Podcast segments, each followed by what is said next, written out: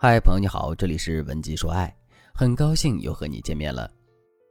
昨天我的粉丝贝拉气呼呼的和我说：“老师，我和男友吵架了，因为我看到了他和他妈的聊天记录。他妈问他：你和贝拉怎么样了？如果感觉可以，就该结婚了。结果我男朋友对他妈的回复是：我再想想。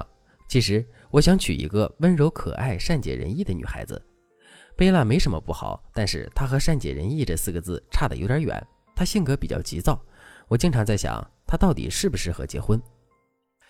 说到这里，贝拉的眼泪都快下来了。他说：“我们恋爱三年了，他一直对我很好。最近我想着自己已经二十七岁了，也该结婚了。然后我爸妈就去和他父母暗示了一下，但我没想到他会和他妈妈这么说。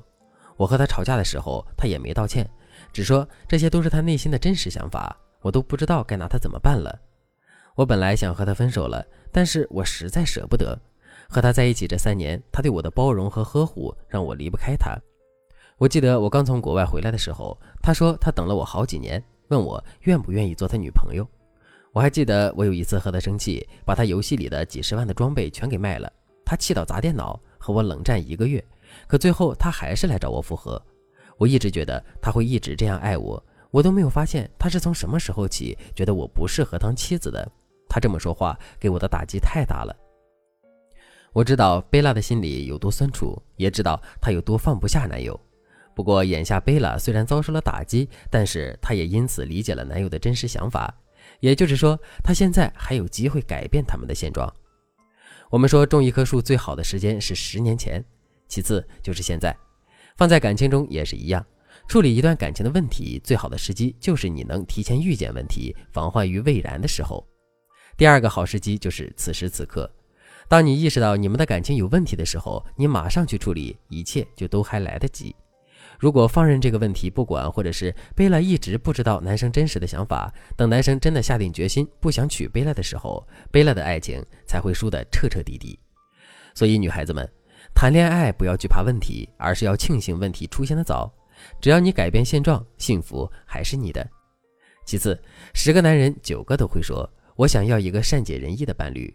那什么是善解人意呢？一个女孩想要被称为善解人意，意味着她必须要做到三点：第一点是善于倾听，第二点是会说话，第三点身段放软一些。比如说，第一点善于倾听，什么样的女孩算是善于倾听呢？最基础的就是你至少要学会回应男人的两种情绪，第一种情绪是高兴，第二种情绪是愤怒。当男人陷入这两种情绪时，你一定要表现出深切的关心和同喜同悲的样子，这样男生才会觉得你听到了他的心声。比如有一次，男生用十六秒就通过了游戏，当他高兴地把这个消息告诉贝拉，贝拉却一盆冷水泼了回去。他说：“你是幼稚鬼吗？不就是个破游戏吗？就是你一秒通关，对你有什么用？无聊死了。”贝拉这个人比较直接，他就是觉得为了游戏开心的男生很幼稚。可能贝拉的想法没有错，但是我刚才也说了，善解人意的女人重视的是伴侣的情绪，而不是打游戏这件事。如果男生因为一件事高兴、难过，不管这件事是什么，在你眼里这件事有多小，你都要关注他当下的情绪，并学会附和对方的情绪。如果你能做到这点，你的善于倾听就可以进阶到第二层了。考虑对方的立场，不要双标。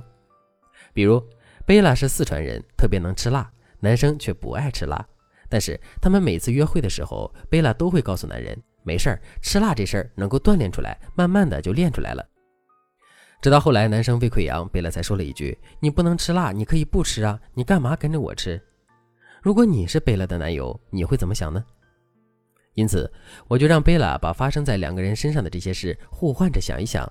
比如，贝拉告诉男生自己不喜欢吃醋，但是男生却说：“没事儿，这能练出来。”我刚假设到这里，贝拉立刻就说：“老师，我明白了。他要是敢这么对我，我早就和他分手了。看来我的确不够体贴他的心意。”其实贝拉对男生也很好，比如今年男生过生日，贝拉就送给男生一只十几万的绿水鬼手表。他觉得爱一个人就要满足对方的需求，但是贝拉却忽略了一点：爱一个人不只需要你对他好，还需要你明白他不喜欢什么。因为在感情的世界里，对一个人好会让对方感动，但是你记得对方不喜欢什么，并尊重对方的不喜欢，才会让他觉得你善解人意。所以，女孩子们谈恋爱的时候，不要只记得宠爱对方、依赖对方，你还需要适当的倾听对方不喜欢什么、忌讳什么，这点比你想象的更重要。如果你想成为一个让男人心心念念都想娶回家的女人，赶紧添加我们的微信文姬零三三，文姬的全拼零三三。我们会帮你更懂男人心，让你的幸福再也没有后顾之忧。善解人意的第二点就是会说话。其实，只要你懂得如何倾听，就一定会懂得如何说话。很多时候，我们面对伴侣时不会说话，就是因为我们听不懂对方的需求。那如何才能听懂对方说话呢？比如，贝拉的男友和父亲关系一直很紧张。有一次，男友就对贝拉说：“你说我爸是怎么回事啊？给他侄子投资那么多钱，却对我这么抠门。”好像以后人家能给他养老一样，在他心里，我是不是特别差劲呀？当时贝拉的回复是：“你想多了，你是亲儿子，他能不疼爱你吗？你就是爱胡思乱想。”这可能是贝拉的真实想法，但是当时他不应该这么回答，因为男生的这句话是为了抱怨发泄，他是把贝拉当成自己人，所以才会这么说。而贝拉却做起了理中客，这时候男生就会觉得贝拉不贴心。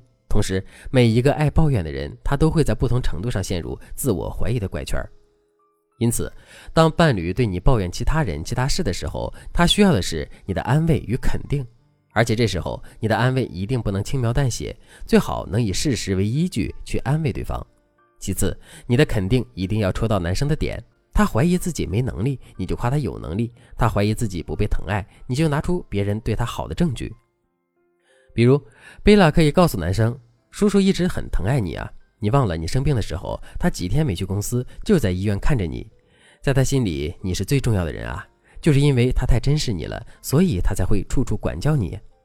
你只要能证明自己，你爸比谁都高兴。你相信我，一定是这样的。贝拉听了我的分析之后，豁然开朗。如果你也想和贝拉一样，获得我手把手的指导，添加微信文姬零三三，文姬的全拼零三三。我们有专业的导师为你分析你的婚恋问题，教你如何掌握高情商的说话之道、倾听之道，让你成为可以把握自己幸福的女人。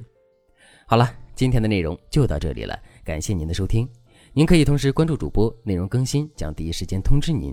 您也可以在评论区与我留言互动，每一条评论、每一次点赞、每一次分享，都是对我最大的支持。文姬说爱，迷茫情场，你的得力军师。